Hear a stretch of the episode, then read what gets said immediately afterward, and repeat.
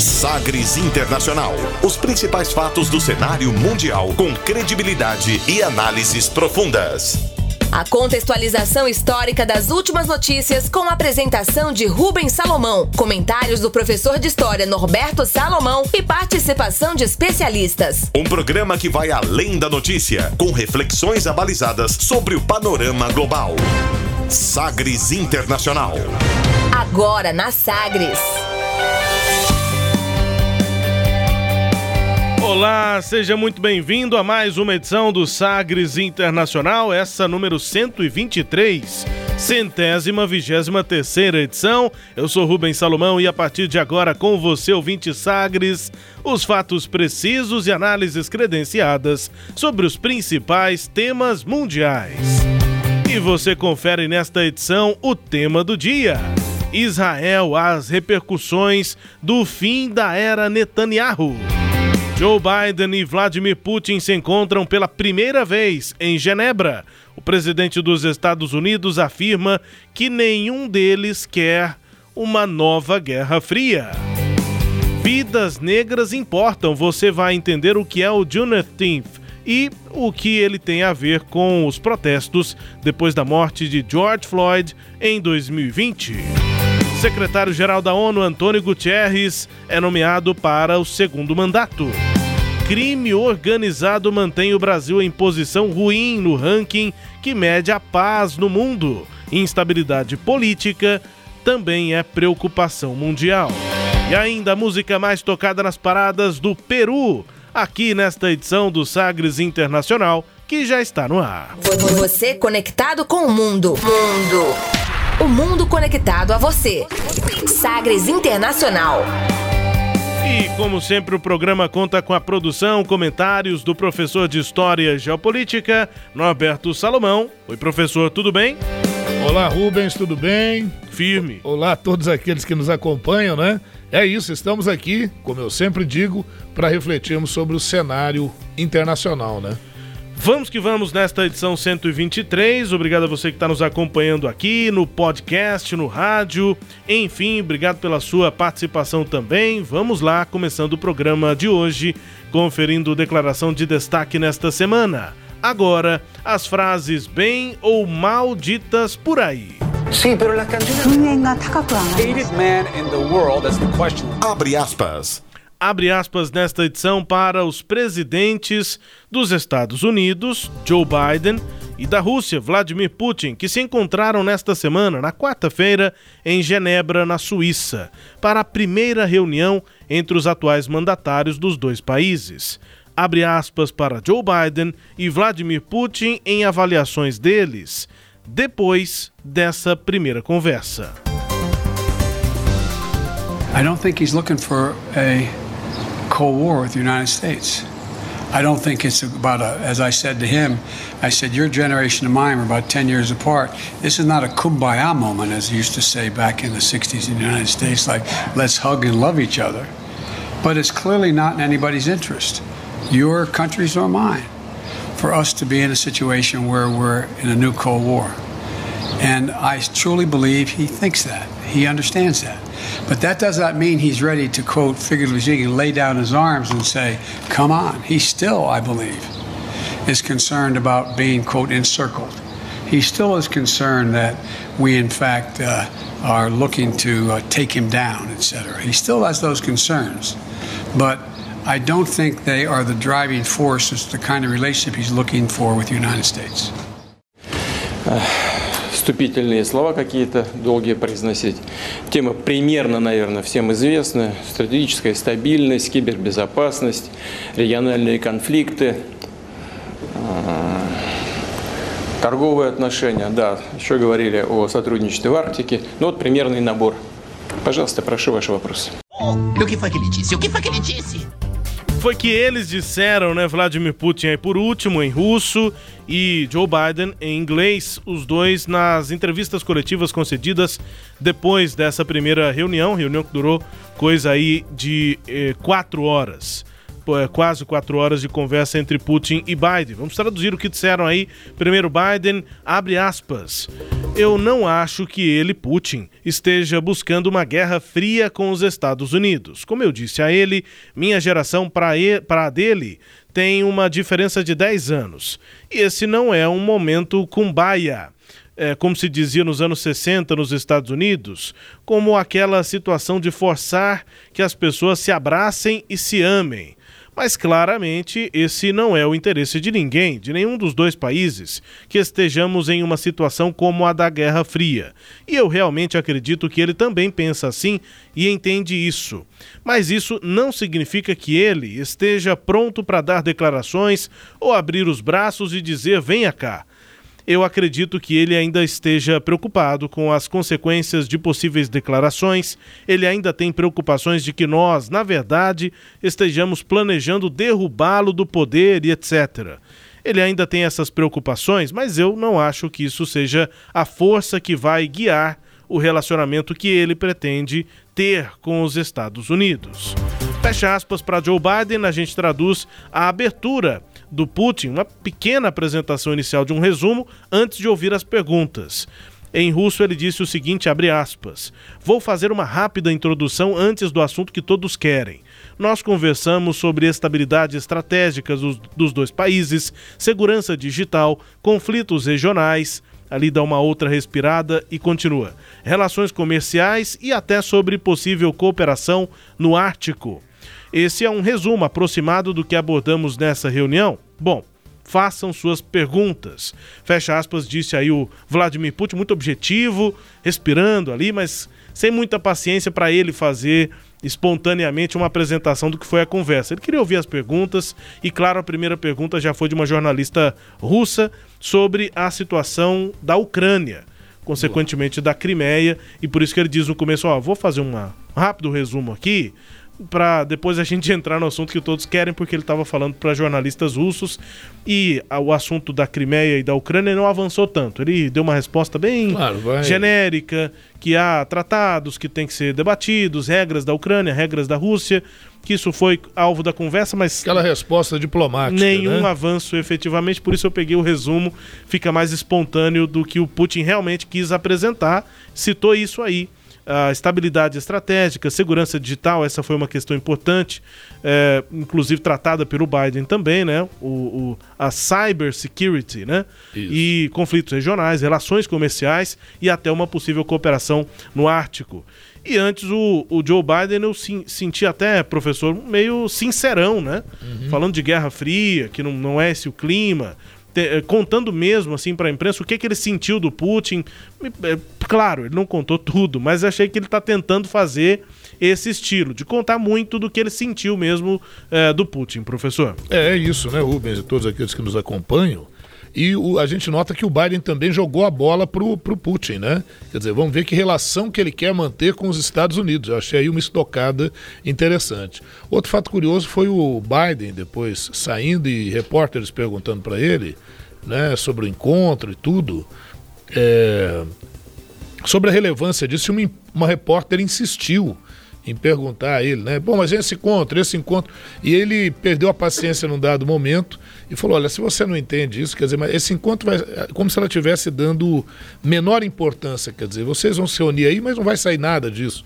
Ela não falou com essas palavras, mas como se ela não tivesse grande esperança né, no que fosse acontecer. Ele disse: olha, me desculpe, se você não tem capacidade e até nesse sentido né, de conhecimento para entender isso, então não tem é. nem o que conversar e tudo. Isso, é. Depois ele... ele pediu desculpas. Olha, eu acho que eu não fui muito cordial ali e tal, mas quer dizer, é, é um momento muito tenso, né, Rubens? Porque estão se encontrando dois é, é, governantes de potências com disputas muito claras, com propostas bem diferentes, e é inegável a aproximação que o Vladimir Putin tinha em relação ao ex-presidente Donald Trump. Né? Inclusive, segundo afirmações, a Rússia teria interferido para detonar com a, a, os candidatos lá do Partido Democrata, né, a, na época Hillary Clinton, e favorecer a, a eleição do Donald Trump. Fora isso, os ataques, né, Rubens? As acusações de ataques cibernéticos da Rússia, a, o exercício militar que a Rússia fez ali é, na próxima Crimeia, na Ucrânia, depois com muita pressão, inclusive da OTAN, o Putin dá, um, dá uma recuada né, nessa, nessa política. E, como nós falamos até na edição passada, a questão da, da estação espacial, que, que em 2025 a Rússia já avisou que sai desse acordo por, em função, em grande parte, das sanções dos Estados Unidos à Rússia. Para você ter uma ideia, os embaixadores de ambos os países não se encontram nas respectivas embaixadas, né? Devem voltar agora a uma, uma, uma expectativa muito grande de que haja uma flexibilização e o Antonov, que é lá da Rússia, é, é, vá para Washington e o diplomata é, é, de Moscou, o diplomata norte-americano, volte a Moscou. Né? Aí já é um início até de, de, de, conversações aí nesse sentido. A outra questão são dos presos né, políticos, e aí destacar o opositor do Vladimir Putin, o Alexei Navalny, né, que fora lá da Rússia é considerado um injustiçado, alguém que tem sido perseguido pelo Putin, e o Putin diz, não, olha, ele realmente cometeu crimes e tem que ser tratado como criminoso que é. Né? Ah, outra questão é que o Putin recentemente conseguiu aprovar leis que garantem a ele maior longevidade no poder na Rússia, né? mas isso acho que eles não vão, nem vão tratar. A verdade, Rubens, é que a Rússia parece, nesse momento, estar muito mais próxima de acordos com a China e de políticas com a China do que propriamente com os Estados Unidos. Mas uma coisa, o Biden tem razão, né? É, só o fato de ocorrer esse primeiro encontro já é, sem dúvida nenhuma, um, um passo muito importante. Né? O próprio Putin, na abertura lá dos trabalhos, disse: olha, é, é, agradeço pelo, pelo esforço do senhor em viabilizar que esse encontro pudesse acontecer. Só é, é ressaltando que o encontro ocorreu em Genebra, na Suíça, é, na, vila, na Vila Lagrange, na Suíça, um prédio construído lá no século XVII, e comprado por um comerciante, depois tem toda uma história. E foi, curiosamente, o lugar onde o Ronald Reagan e o, e o Mikhail Gorbachev se encontraram em 85, nesse primeiro encontro histórico, né? aquela época, aquela altura dos acontecimentos. É, a outra questão, eu acho que é importante de se falar, é a questão da segurança nuclear, porque o, o Donald Trump havia saído de de alguns acordos em relação a isso, né? É, o Putin defendeu que as duas potências são responsáveis por garantir a estabilidade estratégica nuclear no mundial e disse que seu governo começará aí uma série de discussões para com os Estados Unidos, claro, né, para propostas de possível melhorias do Tratado New START, que é o tratado sobre armas nucleares. Né? Aí, aí a, a, com relação ao Navalny que é o preso político, ele diz que é um agressor reincidente, né? Eu estava querendo buscar aqui essa, essa afirmação dele, né? É, ele sabia muito bem que era procurado, mas mesmo assim voltou para a Rússia e deliberadamente queria ser preso. Quase que ele está dizendo, ó, buscou a prisão com as próprias mãos, né? Então é isso, Rubens. Em síntese, essa foi, esse foi o primeiro encontro. É, na minha avaliação, um encontro do ponto de vista diplomático extremamente importante e só vai consolidando a imagem do Biden como estadista, né? Eu diria que, principalmente com a saída da Merkel agora, esse, esse ano, né, conclui o mandato da Angela Merkel, que sem dúvida nenhuma fez história como estadista, é, o, o Biden agora parece pegar esse bastão de buscar conduzir conversações e conversações importantes nesse sentido. Uma outra curiosidade, né, Rubens, em tudo isso, é que no encontro da, da, da OTAN, na reunião da OTAN, inclusive envolvendo membros da União Europeia, a China foi classificada por eles oficialmente como uma ameaça internacional. Né? Esse também é um outro ponto relevante desse, dessa primeira viagem internacional do presidente Joe Biden e esse histórico encontro com o Vladimir Putin, o novo czar lá da Rússia. Abrindo aspas então para Joe Biden e Vladimir Putin aqui no Sagres Internacional. Também com tempo para o tema do dia. Navegando pelos mares da informação. Sagres Internacional.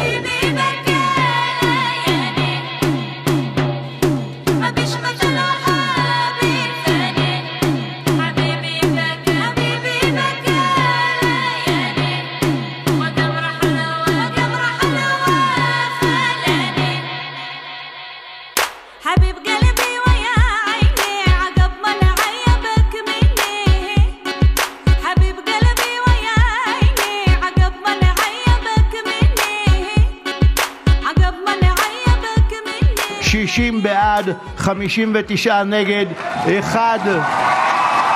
תודה, תודה. חברים, אני מבקש, אני מבקש...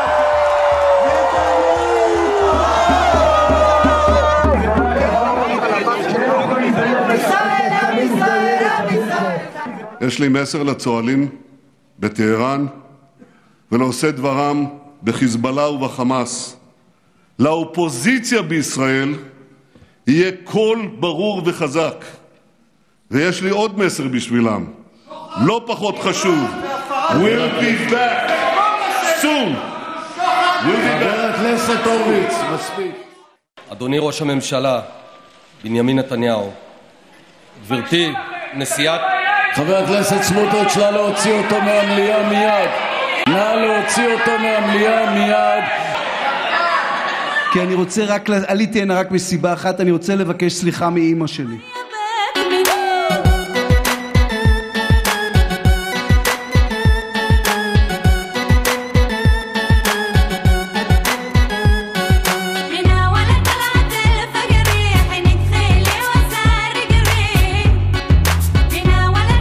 Começando o tema do dia nesse clima dançante, professor, ouvindo aí o uh, Bennett, o Yair Lapid, o Benjamin Netanyahu, dá, dá a impressão de que estão os três dançando juntos. Né? Isso. Música é. dançante dessa. Uma dança quase mortal, né?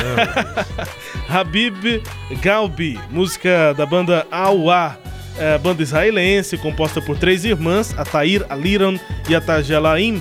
E o jingle, o single aí, Habib Galbi, é, que seria Amor do Meu Coração, se tornou um sucesso mundial com a música é, e essa música iemenita tradicional misturada com hip hop, música eletrônica, influências aí dessa banda de três irmãs fazendo sucesso e a gente está ouvindo músicas aqui, se não israelenses, essa é de um trio israelense, mas algumas, duas aqui que vão ter relação é, com Israel, pessoas que passaram a morar em Israel, que são é, judaicas, enfim, são músicas pop é, recentes e, e que têm alguma relação com Israel para a gente falar sobre o fim da era Netanyahu. Ouvimos, entre outras pessoas, o próprio Netanyahu falando, só para contextualizar o que é que nós ouvimos além da música aqui da banda Awá. Uh, primeiro, o anúncio do resultado da eleição lá no Knesset, que é o parlamento israelense. Uh, um resultado apertadíssimo, 60 a 59, mas deu maioria, tem novo governo e não é encabeçado por Benjamin Netanyahu. E aí, logo depois desse anúncio, que você ouviu, ouviu em hebraico, manifestações de rua contra o Netanyahu. E aí veio o discurso do Netanyahu, um trechinho, a gente traduz, abre aspas, disse o Bibi eu tenho uma mensagem para aqueles que estão felizes em Teherã e para aqueles que fazem como se diz no Hezbollah e no Hamas. A oposição em Israel tem uma alta e clara voz e tem uma outra mensagem para eles que é tão importante quanto: nós estaremos de volta em breve. Nós voltaremos em breve, ele repetiu, enquanto ele dizia isso, que ia voltar. Aí as manifestações começaram de parlamentares contra ele, virou aquela gritaria.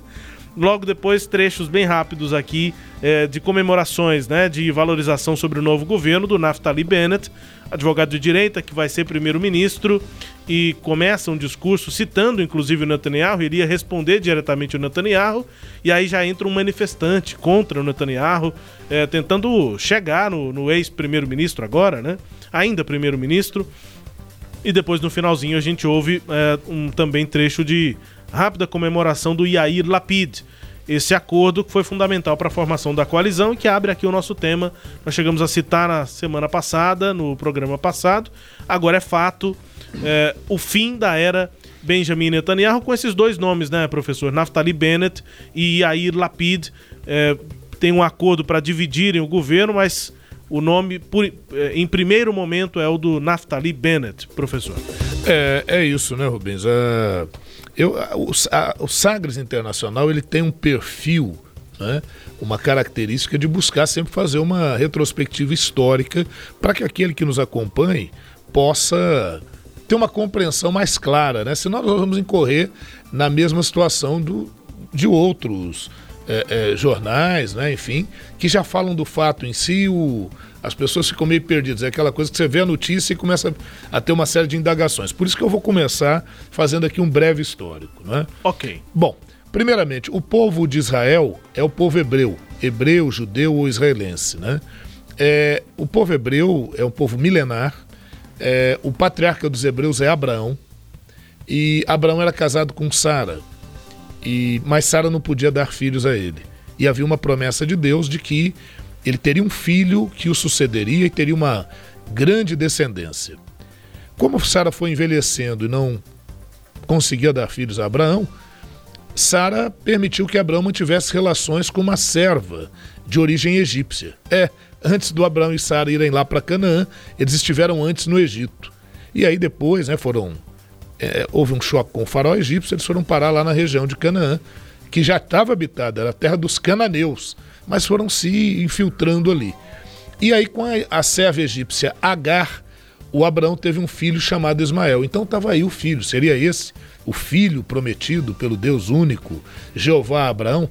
Pois é, mas Ismael foi crescendo, um temperamento difícil, e eis que, surpreendentemente, Sara, a esposa, aos 90 anos de idade, segundo as escrituras, deu origem a Isaac.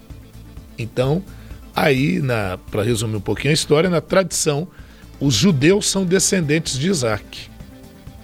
Como houve conflitos, o Abraão viu por bem é, retirar da comunidade Ismael e sua mãe Agar, dizendo ao filho que Deus o protegeria e que ele teria uma grande descendência, mas que eles não podiam mais ficar ali porque ele estava vendo atritos né, entre o Ismael, que queria a primogenitura, e o pequenino Isaac. O Ismael até foi negligente em algumas oportunidades, em situações perigosas, que poderiam levar à morte de Isaac. Né? Então, situação muito complicada, separou-se. Bom, mais tarde, lá na Idade Média, o Maomé, nascido em Meca, o profeta do islamismo, o criador do islamismo, afirma que teve visões com o anjo Gabriel. Gabriel em árabe é Gibral ou Gibran. E nessas é, é, visões, revelações, é, afirmou-se que os árabes eram descendentes de Ismael. A gente sabe que em tradições antigas o filho mais velho do sexo masculino é que herdava as coisas do pai. Então, como havia a promessa de Deus que os descendentes de Abraão herdariam a terra, os árabes então começaram a entender que eles tinham o direito à terra prometida. Muito bem, mas isso já é século VII. Nesse período, os judeus já estavam há sete séculos dispersos pelo mundo. Isso porque no século I depois de Cristo, uh, o domínio sobre a região de Israel era o domínio romano. Os judeus não cediam a adorar o imperador romano como divindade, a adotar as crenças romanas. Isso era visto como uma resistência religiosa, mas também política. E começou a haver perseguições dos romanos aos judeus, enfrentamentos, e óbvio que militarmente os hebreus não tinham como enfrentar os romanos. Inclusive no ano 70 depois de Cristo, que é o marco do início da diáspora do povo hebreu, no ano 70 depois de Cristo, o imperador romano Tito determinou a construção de um templo ao deus Júpiter em Jerusalém e mandou destruir o templo de Salomão. É a segunda destruição do templo. A primeira destruição do templo de Jerusalém ocorreu no século 6 a.C., pelo rei da Babilônia Nabucodonosor, os hebreus depois conseguiram reconstruir o templo, mas eis que no século I há a destruição, a segunda destruição do templo, e o que resta hoje do templo é o Muro das Lamentações, lá na Velha Jerusalém, onde os judeus fazem as suas orações. Pois é, Rubens, e todos aqueles né, que nos acompanham. Os judeus se reuniram ao pé do Monte Sião e fizeram a promessa de dispersarem pelo mundo, mas de manterem as suas tradições e um dia retornarem à sua terra prometida. Quase dois mil anos se passaram. Os hebreus dispersos pelo mundo. E no final do século XIX, na onda de nacionalismos da Europa, o pan-germanismo na Alemanha, o pan-eslavismo na Rússia, o revanchismo francês, que conduziriam à Primeira Guerra Mundial, aumentaram as perseguições àqueles que não eram locais, ou que, mesmo tendo nascido no local, não se identificavam com ele, porque a Europa sempre foi uma área de atração de povos ali da África, da Ásia. E os judeus estavam entre esses povos. Essa, esse aumento da discriminação fez com que intelectuais judeus, é, muitos financiados por judeus ricos, desenvolvessem um movimento nacionalista judaico. Como há dois mil anos atrás, a promessa foi feita ao pé do monte Sião, o movimento recebeu o nome de movimento sionista. Então, movimento nacionalista judaico que propunha a reunião dos judeus espalhados pelo mundo e a volta desses judeus para a Terra Prometida. Com apoio da Inglaterra, com apoio de potências ocidentais, principalmente após a Primeira e a Segunda Guerras Mundiais, os judeus começaram a voltar em grande número e a ocupar áreas que até então estavam habitadas por tribos árabes que habitaram a Palestina, por isso chamados árabes palestinos. Então é em meados do século XX, com essa volta dos judeus à região, que nós começamos a ter conflito entre judeus e árabes da Palestina. Em 1948, após forte pressão dos judeus, a ONU reconheceu o Estado de Israel, mas não reconheceu um Estado palestino. Israel ficou ali entre a Cisjordânia e a faixa de Gaza, áreas que ainda eram mantidas por árabes palestinos após o reconhecimento da ONU. Os países vizinhos, Líbano, Síria, Egito, Jordânia, Iraque, temiam que Israel avançasse também para os seus territórios. Então foi criada a Liga Árabe para destruir Israel. E aí nós tivemos quatro guerras árabes israelenses.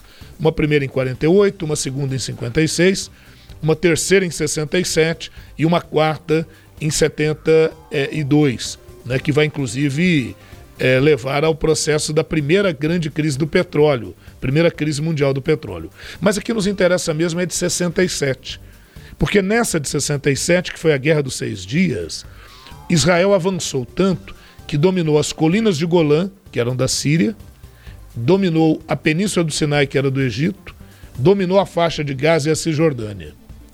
Por isso, Rubens, todas as vezes que árabes e judeus se sentam para tentar um acordo, a primeira exigência dos árabes é que as fronteiras de Israel retornem aquilo que elas eram antes da Guerra de 67. Mas daqui a pouco a gente fala mais dessa história.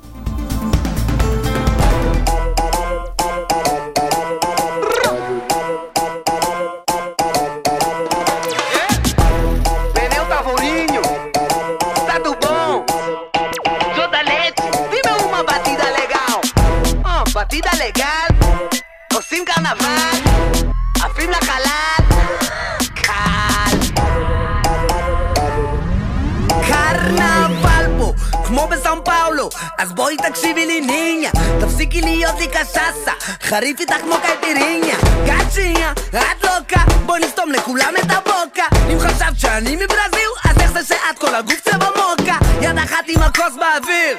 לחיים סלוט, צ'ירס. זו העיר שכדאי להכיר ואם כבר הכרתם תתחילו לשיר. אוי תל אביב כמה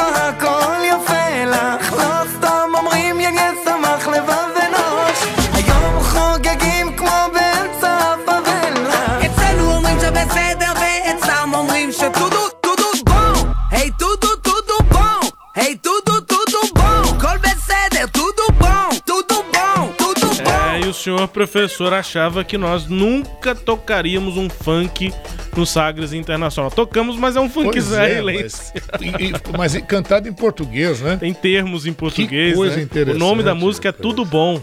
Tudo bom. Tudo bom, é o tudo bom. Ele vai falando batida legal, enfim, sim, claro, toda a influência da batida brasileira. O Static e o Ben El Tavori são eh, dois israelenses, uma dupla israelense com os cantores Liras Russo, que é o Static, e o Ben El Tavori.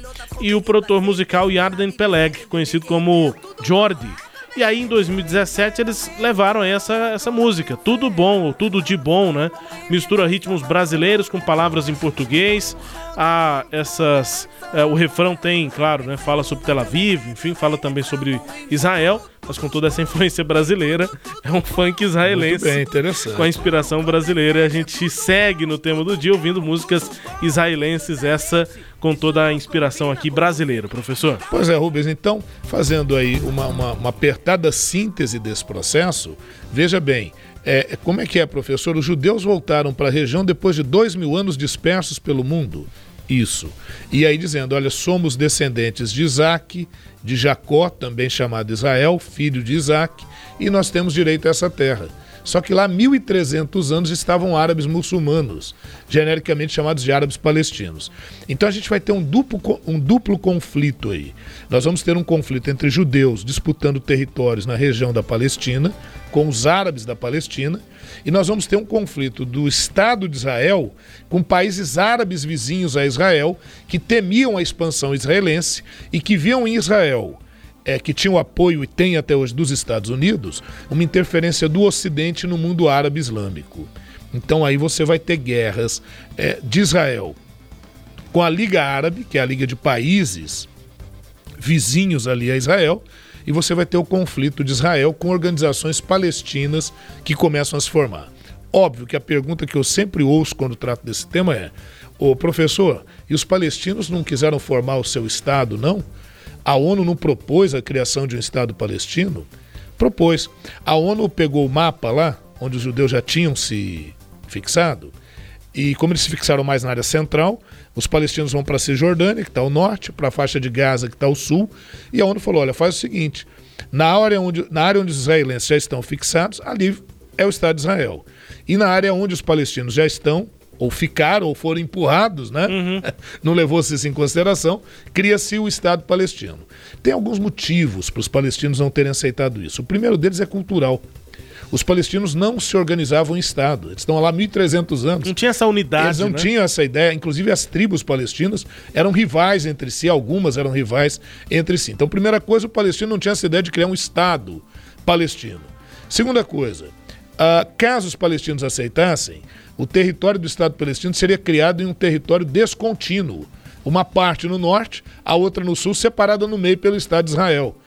É um outro problema. A outra questão é a cidade de Jerusalém.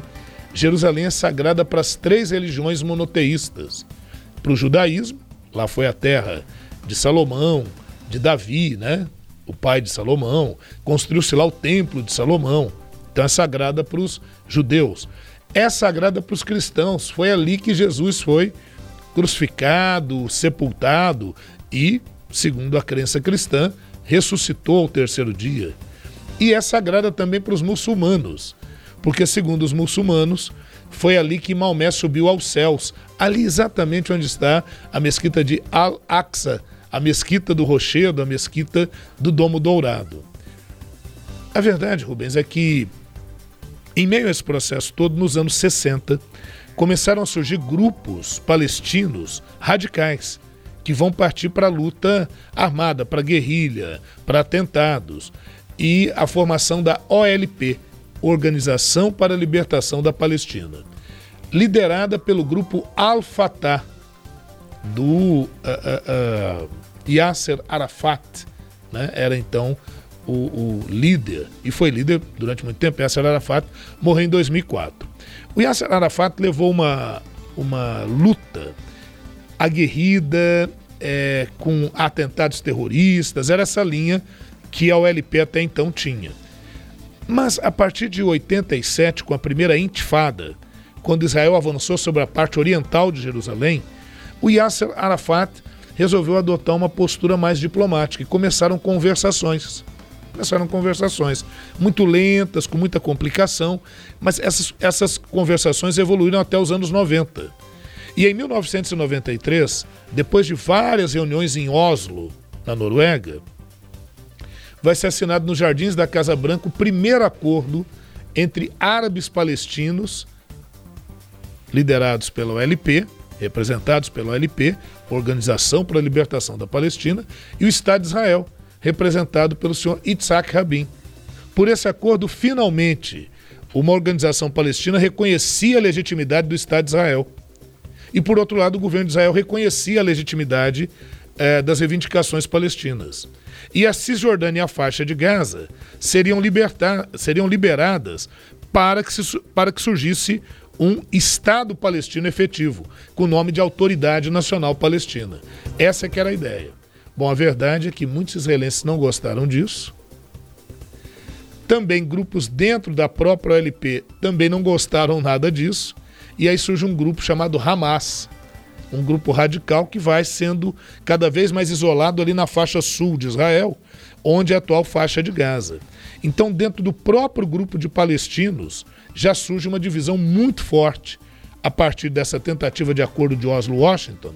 É, de um lado, o Fatah, que é a liderança da antiga OLP, do outro lado, o Hamas, que é o grupo radical, localizado hoje no sul do Líbano, com relações com Hezbollah, com apoio do Irã. Por isso, até essa referência que o Netanyahu faz aí, né, dizendo: olha, eu perdi, a oposição ganhou, mas entendem que quem está ganhando são os terroristas e tal, porque o Hamas é considerado um grupo terrorista pelos Estados Unidos, pela União Europeia, enfim. Então a gente tem uma divisão interna dos palestinos. Agora tem uma divisão interna também dos judeus, porque com os tratados de Oslo, Washington, em 93 e a ampliação desses acordos em 95, judeus que viviam em áreas da faixa de Gaza e da Cisjordânia vão ter que desocupar essa área para que se forme um Estado palestino. E aí um radical judeu chamado Igual Amir vai assassinar em 1995 o governante de Israel pelo Partido Trabalhista, Itzhak Rabin. Bom, Rubens, de lá para cá, todas as tentativas de acordo esbarraram em problemas. No ano 2000, nós tivemos a segunda intifada, quando o governante de Israel, o Ariel Sharon, o carniceiro de Sabra e Shatila, como é chamado, né, porque colaborou para a destruição de acampamentos palestinos no sul do Líbano, é, visitou a, a esplanada da mesquita e de forma assim assintosa, como se ah, aqui isso aqui é nosso. E é uma área sagrada para os muçulmanos ali. Ali começou a segunda intifada que se segue de certa forma até os nossos dias. Então estou só colocando e aproveitei esses primeiros momentos para colocar quem é quem nesse posicionamento. O, o Benjamin Netanyahu foi primeiro-ministro de 96 a 99, depois ele sai do poder, volta em 2009 a ser primeiro-ministro e fica até agora. Então, 12 anos de poder. Só que de 2018 para cá, o que, que aconteceu? O Benjamin Netanyahu perdeu um apoio importante, que é o apoio do Avgidor Lieberman, que chegou, é, é de um partido chamado Nossa Casa, é um partido de direita, e o Lieberman foi, inclusive, é, ministro da Defesa do governo do Benjamin Netanyahu. Né? E ele se descompatibilizou por uma discussão, parecia besta, né? Uma questão religiosa. Os ortodoxos, que são aqueles que levam a religião judaica mais ao pé da letra, são judeus mais conservadores do ponto de vista religioso, pediram que os seus jovens não fossem obrigados a servir ao exército. E o agidor Lieberman, que era ministro da Defesa, discordou disso. E o Benjamin Netanyahu quis agradar a ala ortodoxa. O Lieberman se retirou. O partido dele, Nossa Casa, tinha assentos importantes no parlamento que garantiam a maioria do Benjamin Netanyahu. E de 2018 para cá, o Benjamin Netanyahu nunca mais conseguiu uma maioria consistente. Por isso, em 2019 para 2021, em dois anos, nós tivemos quatro eleições uh, formaram-se coalizões tendo à frente o Benjamin Netanyahu, mas nesse período todo o Benjamin Netanyahu ele aparelhou o Estado a seu serviço, a seu favor. E se beneficiou, se locupletou, segundo acusações, se beneficiou do seu cargo para benefício particular. Por isso que ele responde a três processos por fraude e corrupção. Agora, nessa última, nessa quarta eleição, é, o partido dele, de novo, não fez maioria, 30 lugares, ficou em primeiro lugar. Que é o Likud. O Likud, tá. partido de direita. Em segundo lugar, o Yesh Atid, que é Há, há um futuro, né? seria assim a tradução, do Yair Lapid, com 17, em segundo lugar. Como Netanyahu ficou em primeiro lugar, o presidente Helvin Hevlin né, já mudou, já teve uma nova eleição, já é um outro presidente agora que vai assumir, que é o, o, o Isaac. É, é, sobrenome dele agora me faltou, mas agora a gente traz ele de volta aqui. Mas a época era o, o Helvin Hevlin, né, que é, determinou que o, o, Benjamin Netanyahu, que ficou em primeiro lugar nas eleições, que ele é, é, é Isaac Herzog, né? Isso. Isaac Herzog. Era o que eu ia dizer. É, eu lembrei do Herzog, que teve o Herzog aqui, o jornalista. Sim, jornalista. Vladimir Herzog, assassinado na também. ditadura. Isso. Então, Rubens, olha o que acontece. Hum. O, nesse processo, o, o, o Benjamin Netanyahu dá um prazo, dá, né? É, dá um prazo, 28 dias. Ele tenta compor uma maioria, não consegue. Por quê? Porque o fato dele ter aparelhado o Estado a seu favor, inclusive fazendo um jogo político bem rasteiro, desagradou inclusive a setores da direita. Então ele perdeu o apoio da, do Iamina, veja você que é um partido de direita. É, em 2019 ele tentou um acordo com o Benny Gantz, um ficaria primeiro à frente do poder, depois, o, que seria o Netanyahu, depois o Benny Gantz. Ele criou uma, um, um, estratagema ali com a questão do orçamento e não cumpriu o acordo. O Benny Gantz, do Partido Azul e Branco, não assumiu. Né? Então foi considerado assim um certo golpe do Netanyahu, o fato dele não ter cumprido com a palavra e tudo. E desta feita, então, juntaram oito partidos, Rubens. E qual a novidade? Daqui a pouquinho eu falo.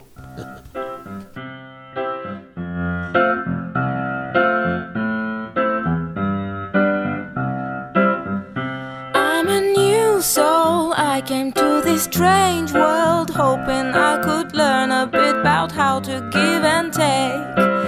But since I came here, felt the joy and the fear, finding myself making every possible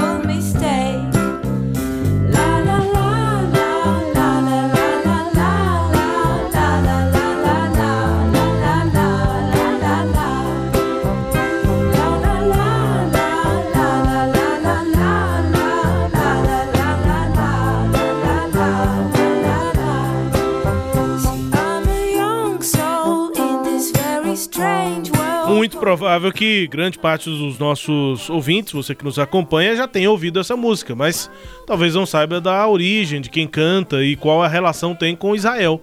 A Yael Naim, e essa música se chama New Soul, é, ela nasceu na França, é filha de imigrantes judeus da Tunísia e a família com ela se mudou para Ramat Hasharon, em Israel, quando ela tinha 4 anos de idade. E aí ela passou o resto da infância em Israel e a Yael Naim foi solista da orquestra da Força Aérea Israelense e essa música New Soul ficou é, muito conhecida, uma música pop aí, mundial, muito é, compartilhada, enfim, muito conhecida. Inclusive está entre as 100 mais tocadas nos últimos 10 anos da Billboard. Música bem tocada e é de uma é, cantora é, que nasceu na França, mas que passou a infância inteira em Israel, com essa origem de imigrantes judeus da Tunísia que tiveram na França e ela foi ainda criança para Israel. Essa relação, portanto, é, e ela que é, tem, é, tem muita relação com a, com a religião, enfim, e com a família nesse sentido. Música conhecida, pop, que tem essa relação com Israel, professor. Pois é, Rubens, é isso. Eu estava falando, né? E a novidade, qual é a novidade? São árabes no governo em Israel. Para a composição desse governo, um dos oito partidos que o compõem é o partido da Lista Árabe Unida, um partido de árabes israelenses. Aí alguém vai me perguntar, mas árabe israelense? O que, que seria isso?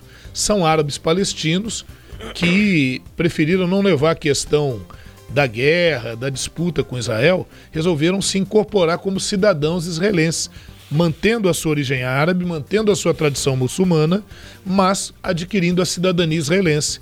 Esses árabes israelenses formaram um partido em Israel. Eles não se ligam muito nessa questão de luta política e tal, eles querem é ter a tranquilidade para poder exercer lá o seu comércio, a sua atividade, enfim. E aí o grande líder lá desse partido, da lista Árabe Unida, é o Mansur Abbas. Então a primeira, ele tá com, tem cinco lugares no parlamento, cinco cadeiras no parlamento, e vai compor essa coligação. E a, agora, a, a, votação foi muito apertada, né, Rubens?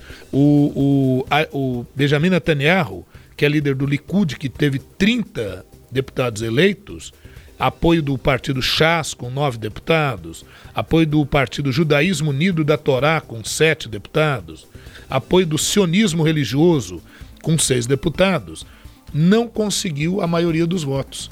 Então a votação ficou 60-59. Olha que votação apertadinha. Por isso o Netanyahu dizendo: olha, I'll be back, eu, vou, eu voltarei. Né? Aquela frase uhum. que ficou famosa, consagrada com o Arnold Schwarzenegger Sim. no Exterminador do Futuro. Agora, em segundo lugar, ficou o Yesh Atid, que é o partido né, a um futuro do Yair Lapid, um político de centro. Apesar do Yair Lapid ter tido 17 votos, para poder conciliar interesses tão diferentes, porque vai desde a extrema esquerda e extrema direita até um partido árabe israelense nessa composição de oito partidos, o, o, o Yesh Atid, o partido, teve 17 deputados eleitos. Segundo lugar. Mas ele resolveu ceder em um acordo ao partido Yamina, que teve só sete deputados eleitos. Yamina é um partido da direita radical em Israel, cujo representante é o rico empresário Naftali Bennett. Fizeram um acordo. Fizeram um acordo para derrubar o Benjamin Netanyahu. Essa foi a principal função. Inimigo em comum. Né? Inimigo em comum. Agora, esse é o grande problema, porque são matizes muito diferentes partidários. Como é que esse governo vai conseguir se firmar? Como é que esse governo vai conseguir se manter? Esse é o grande mistério, essa é a grande incógnita. E foi por um voto só, então está muito apertadinho. E mais, viu, Rubens, para acrescentar, as tensões entre o governo de Israel e o Hamas não pararam. Ah, agora, na, no dia 16 de junho, 15 para 16 de junho, jovens da extrema-direita de Israel resolveram fazer uma passeata relembrando o dia que Israel dominou áreas da faixa de Gaza, das colinas de Golã e da Cisjordânia e a Jerusalém Oriental. Chama-se Marcha da Bandeira, que tinha sido suspensa no mês passado, gerando aqueles atritos. Ela voltou agora, na quarta-feira na quarta da última semana, dia 16, 15 e 16 de junho. E, em reação a isso, o Hamas lançou balões incendiários no sul de Israel, provocando balões mesmo, que caem, incendeiam, causando problema. Israel já mandou mísseis lá para a faixa de Gaza de novo. Então, olha que questão complicada para ser resolvida, fora os atritos internos. Bom, e para nós aqui do Brasil, né, Rubens? Como é que fica? Que repercussão teve aqui no Brasil? Bom, o presidente Jair Bolsonaro e o Ernesto Araújo, então ministro das Relações Exteriores, é, resolveram adotar uma linha não de relação de Estado para Estado, mas de identidades ideológicas. E esse é um problema, né? Houve uma primeira perda para o Jair Bolsonaro com a derrota do Donald Trump nos Estados Unidos, então um certo isolamento, e agora com a derrota do Benjamin Netanyahu, pelo menos por enquanto, um novo isolamento. Então parece que o Brasil vai ter que redesenhar a sua estratégia diplomática para fazer muito mais uma política de Estado do que uma política de relações diplomáticas entre lideranças que têm uma certa identidade ideológica. Mudança, portanto, em Israel, fim da era Netanyahu no tema do dia, nesta edição 123 do Sagres Internacional. Daqui a pouco você vai conferir Vidas Negras Importam, o que é Juneteenth e o que tem a ver com os protestos após a morte de George Floyd no ano passado.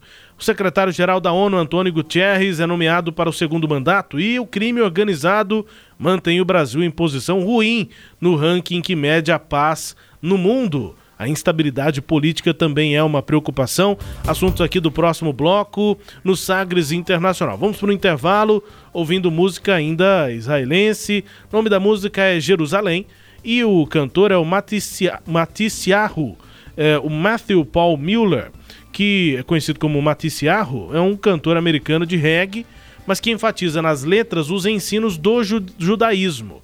Ele morou em Israel e muitas das letras falam sobre o país, sobre Israel e as vivências religiosas. Então, com o Matsiarro e a música Jerusalém, vamos para o intervalo, daqui a pouco voltamos.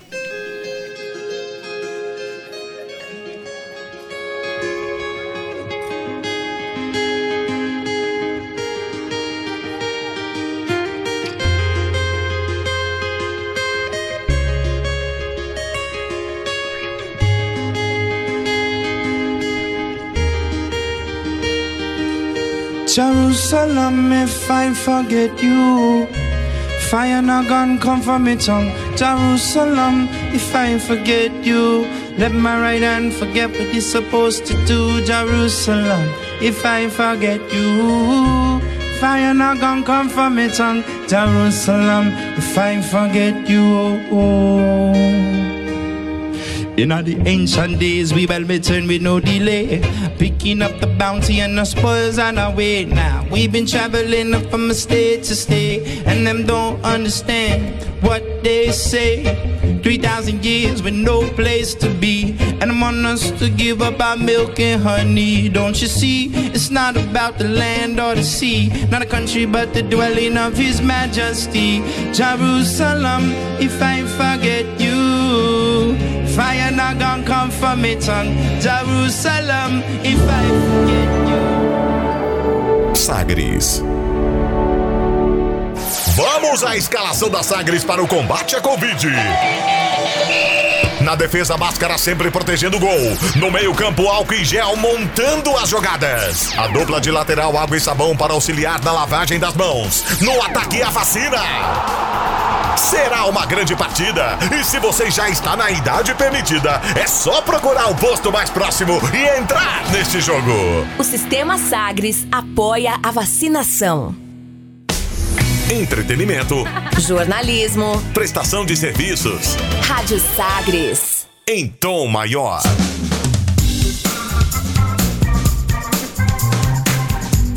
Estamos de volta com Sagres Internacional, edição número 123. Comigo Rubens Salomão, com os comentários do professor Norberto Salomão. A partir de agora, para girar as informações pelo mundo. Velas ao mar. O secretário-geral da ONU, Antônio Guterres, o português, foi nomeado para um segundo mandato de cinco anos pela Assembleia Geral de 193 membros. Ele disse que vai dar tudo de si para garantir o florescer da confiança entre nações grandes e pequenas, para erguer pontes e para interagir incansavelmente na construção desta confiança disse o Gutierrez durante a posse. No início deste mês, o Conselho de Segurança, formado por apenas 15 integrantes, já havia recomendado a nomeação dele, que precisava ser confirmada pela Assembleia Geral. Segundo mandato começa no dia 1 de janeiro de 2022 e dura mais cinco anos, professor. É isso, Antônio Gutierrez, uma, uma liderança equilibrada, né, Rubens? Um sujeito bem centrado. Antes era o Ban Ki-moon. Ban Ki-moon. Coreano. Isso, coreano. Então acho que ele tá, tem feito um bom trabalho, acho que ele, ele, ele personifica muito bem os princípios da ONU na sua conduta. Então, uma escolha acertada, na minha opinião. Juneteenth é uma das celebrações mais antigas dos Estados Unidos que marca o fim de mais de dois séculos de escravidão no país. Juneteenth ela é comemorada no dia 19 de junho desde 1866 e organizações de direitos civis dos Estados Unidos, como a Associação Nacional para o Progresso de Pessoas de Cor, há muito tempo faz lobby, né, entre outras entidades, fazem lobby para tornar a Juneteenth um feriado nacional oficial. Agora a luta por esse reconhecimento está perto de chegar a um fim. Um projeto de lei para tornar o Juneteenth um feriado federal foi aprovado no Senado dos Estados Unidos por unanimidade e na Câmara dos Deputados com só 14 votos contra, 415 a favor. Nesta semana, o presidente Joe Biden transformou a proposta de lei dira- durante um evento na Casa Branca. O Biden disse o seguinte: só sou presidente há vários meses, mas acho que isso será considerado para mim uma das maiores honrarias que terei como presidente. Embora o Texas tenha se tornado o primeiro estado a tornar o Juneteenth um feriado oficial em 1980, levou mais de quatro décadas para que isso fosse replicado em nível nacional. A luta contra o racismo e a inclusão, né, professor, a igualdade, ela ainda tem desafios que parecem ser tão óbvios, né? A comemoração pelo fim da escravidão nos Estados Unidos sequer era feriado no país. Pois é, acho que é a medida bastante interessante, um reflexo, né, Rubens, do movimento, né, Black Matter, né? Então a gente vê que a repercussão é fortíssima. O caso do George Floyd, a, a garota que filmou com o seu celular o que ocorria com o George Floyd também foi premiada, né? Então, enfim, enfim é, é um aspecto que eu acho bastante relevante e importante, né? E o Peru encerra a contagem oficial de votos de eleição presidencial e Castilho na liderança. Candidato do Partido Peru Livre ainda não foi declarado vencedor porque pedidos de contestação de milhares de votos e centenas de atas das assembleias de voto continuam pendentes. Ele teve 50,1% dos votos válidos contra 49,8% de Keiko Fujimori destaque aí para o Peru e a gente vai acompanhando essa eleição no Sagres Internacional. O Ernesto nos convidou. Brasil Internacional. O Ernesto já foi, agora é Carlos Alberto Franco França, nosso ministro de Relações Exteriores, mas a vinheta continua e o assunto também. Fala. Rubens. Fica o quê, professor? A saudade. A saudade. O microfone estava desligado. Ai, ai. Ernesto. Olha, confrontos com, eh, entre traficantes e facções criminosas colocaram o Brasil mais uma vez em patamares preocupantes no ranking que mede a paz no mundo. Mostrou a edição de 2021 do relatório Global Peace Index, ou GPI, divulgado nesta semana, na quinta-feira. O levantamento colocou o Brasil na centésima vigésima oitava colocação. No relatório de 2020, o país estava na posição 126, caiu duas posições. Nos critérios dos organizadores do estudo, essa variação está dentro de uma estabilidade. No entanto, o ranking mantém o Brasil num patamar considerado eh, de baixo estado de paz, segundo o relatório que avalia 163 países no total. Na prática, nós estamos lá no fim da fila.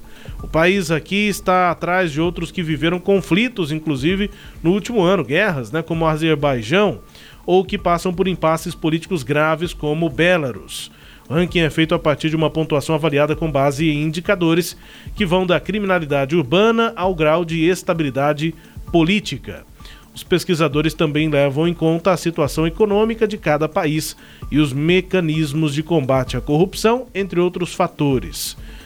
É a situação do Brasil nesse ranking é, sobre a paz mundial. Agora, conflitos com traficantes, facções criminosas no norte do país, no nordeste, até aqui em Goiás em alguns momentos, Sim. mas no Rio de Janeiro é todo dia, em São Paulo é todo dia. É rotina brasileira que agora está sendo observada Pois nesse é. ranking. Então, além da pandemia, nós temos aqui uma endemia, né, que é a violência e que tem que ser combatida. Enquanto isso, nós também estamos indo lá para o mundo da Lua. Né? O Brasil oficializou a sua participação no, pro- no programa Artemis, que é o programa da NASA, o programa dos Estados Unidos, para levar novamente voos tripulados à Lua. Né?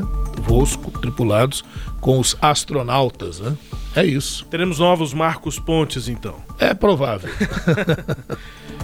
É, cenário aqui, portanto, do Brasil, né? No mundo, também em destaque aqui no nosso Sagres Internacional. Vai chegando ao fim, ouvindo música bem tocada pelo mundo. Hoje, música bem tocada no Peru. Número 1 um no Peru nesta semana, Raul Alejandro. Ouça, daqui a pouco a gente se despede. El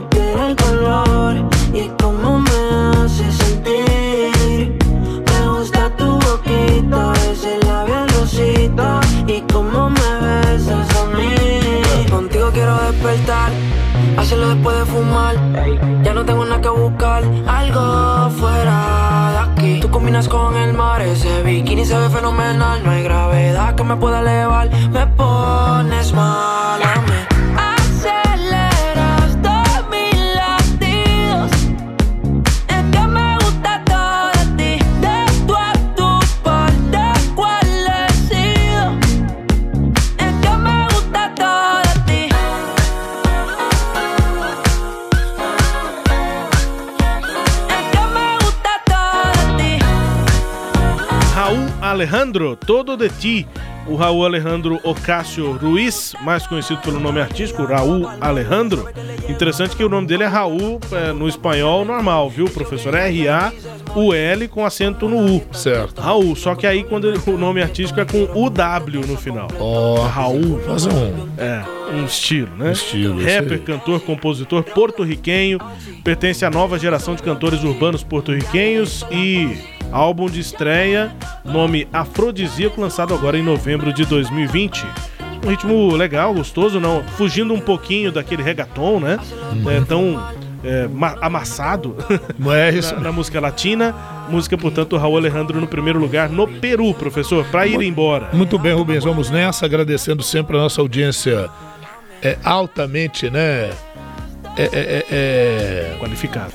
Altamente qualificada. E eu estava pensando aqui também nos meus colegas lá do curso da especialização em Direito Tributário, pessoal lá do IGD, do Instituto Goiano de Direito. Uhum. E agradecer também aos temas sagres de comunicação.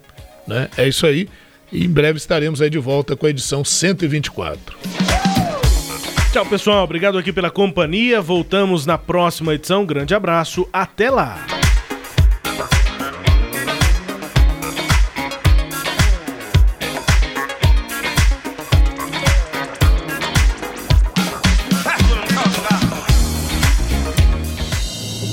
Você ouviu Sagres Internacional. Os principais fatos do cenário mundial com credibilidade e análises profundas.